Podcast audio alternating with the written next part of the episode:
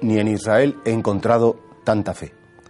El Señor no deja de admirarse por las capacidades que tiene el ser humano y en este caso concreto ese centurión que pedía la salud de esa persona tan querida y que confía tanto en la fuerza de la palabra que provoca, esa confianza provoca la admiración de Jesucristo.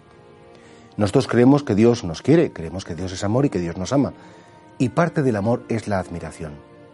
Es como muy bonito descubrir que Dios se sigue admirando de cada uno de nosotros, de esa capacidad que por su gracia tenemos de recuperarnos de nuestras caídas, esa capacidad de volver a recuperar la esperanza cuando aparentemente la habíamos perdido, porque el ser humano tiene un potencial tan grande.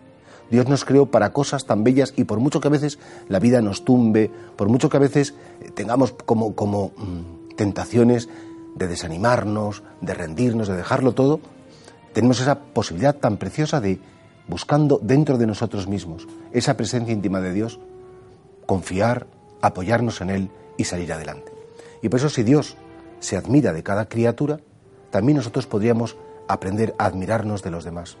Claro, se puede mirar a los demás con una mirada negativa, con una mirada de juicio, con una mirada que, que, ya dices, bueno, ya me lo conozco de tantos días, o se puede mirar a los demás con una mirada cariñosa, con una mirada de esperanza, y claro, y poder admirar pues la perseverancia, la tenacidad, poder admirar la sencillez, la humildad, tantas cosas bonitas que a lo mejor están escondidas.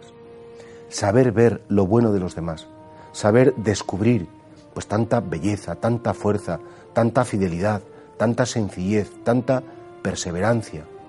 Es tarea nuestra que, inspirados por la gracia, podemos llevar a cabo. Podríamos preguntarnos hoy, las personas con las que convivo, ¿he dejado de admirarlas? ¿He dejado de ver lo bueno que tienen y ya he entrado en una especie de rutina de decir, bueno, como son así, no tengo más que esperar, eh, me rindo, o somos capaces de realmente descubrir toda la grandeza y toda la belleza que Dios pone en cada uno de ellos. Y por eso así Jesús, porque nos quiere, se admira. Y una señal del cariño y una señal del amor es todavía seguir admirándonos nosotros de toda la grandeza que hay en cada ser humano.